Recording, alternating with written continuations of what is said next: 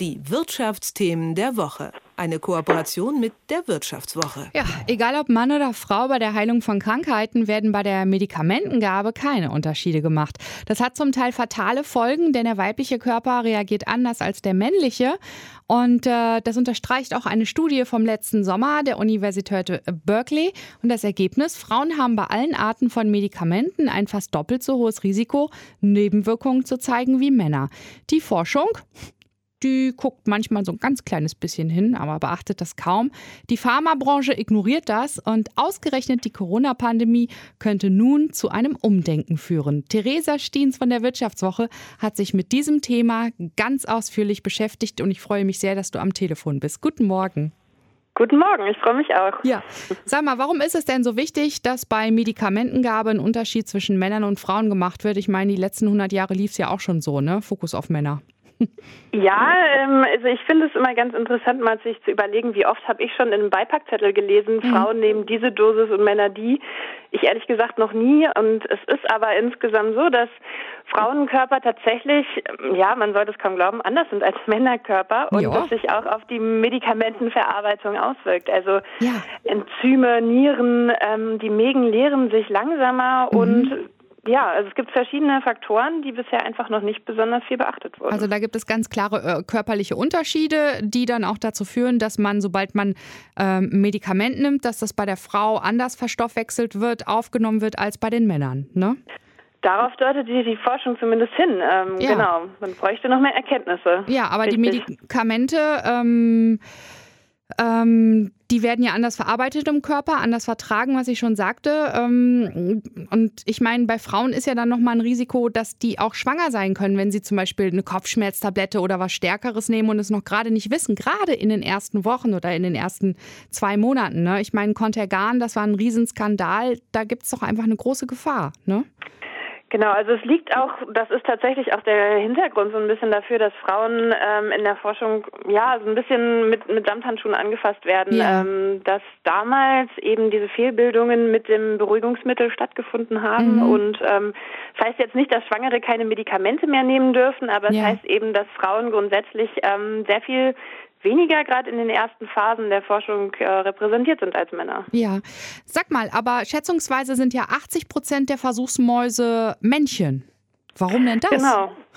Ja, also es geht im Prinzip schon bei den Mäusen los. Ähm, in der allerersten Phase der, der Forschung wird, ja. die wird eben an Mäusen gemacht und ähm, ja, männliche Mäuse sind einfacher als weibliche Mäuse. Ähm, mhm, wieso? Haben keinen Zyklus. ah ja. Genau. Hormone, ähm, ja, die sind sehr viel einfacher bei Männern, ähm, bei Männern und bei männlichen Mäusen und deswegen werden sie eben bevorzugt. Okay, aber ja, es ist ja jetzt bekannt, dass Frauen anders auf Medikamente reagieren, zum Beispiel auch wichtig bei der Chemotherapie, ne, in der Krebsbehandlung. Ähm, da müsste man doch eigentlich jetzt mal sagen, wir brauchen ein paar mehr Mäusinnen, also weibliche Mäuse oder wie sagt man Mäusinnen? Ja, ne, Mäusinnen. Warum passiert da nichts? Ja, wie gesagt, also die äh, weibliche Mäuse sind komplizierter und natürlich ja. ähm, die Industrie, die dahinter steckt für die Arzneimittelforschung, denen ist es lieber, natürlich erstmal im einfachsten Fall ja. zu schauen, wie wirkt ein Medikament. Ähm, mhm. Und das, ja, aber es, man hat auch gesehen, dass auch weibliche und männliche Mäuse unterschiedlich auf Medikamente reagieren. Mhm deswegen kann man eigentlich nicht von einem direkt auf den anderen schließen. Ja, und äh, Geld spielt da natürlich auch eine ganz große Rolle. Ne? Ich meine, wenn die Pharmaindustrie das einfach ignoriert, dass es da auch teilweise so große Unterschiede gibt und teilweise auch fatale Folgen, auch tödliche Folgen haben kann. Ne? Ähm, was ist das, was das Geld angeht? Also ist das wirklich so ein riesengroßer Unterschied?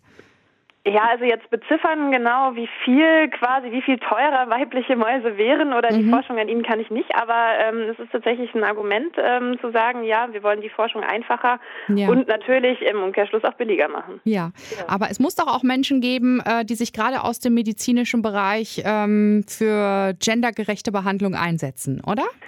Ja, definitiv. Also es gibt immer mehr. Ähm, das ist die gute Nachricht, auch aus mhm. allen medizinischen Bereichen. Und ähm, die Forschung dazu steigt auch tatsächlich auch jetzt in den letzten Jahren. Ähm, ist immer mehr dazu gekommen. Mhm. Ja, und wie gesagt, die Corona-Pandemie könnte jetzt dazu führen, dass es noch mehr wird.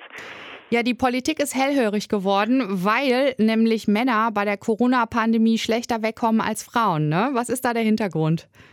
Ja, darauf deutet tatsächlich die Forschung so ein bisschen hin. Also da, wo man geschlechtsspezifische Daten hat, ja. ähm, da, da, zeigt sich, dass Männer und Frauen sich zwar gleich oft ungefähr anstecken, dass Männer aber im Schnitt schwerere Verläufe haben und auch ähm, früher oder eher sterben an dem Virus. Ähm, das mhm. macht natürlich hellhörig erstmal, genau. Und das ist ganz interessant, weil ich habe jetzt das Gefühl, dadurch, also eigentlich sind die Männer ja sehr, sehr lange im Vorteil gewesen, ne? so was ähm, medikamentöse Behandlung und vorher das Testen und so angeht. Aber jetzt kommen die Männer in der Corona-Pandemie schlechter weg und jetzt wird was gemacht, dass wirklich geguckt wird, okay, das ist ein Mann und das ist eine Frau.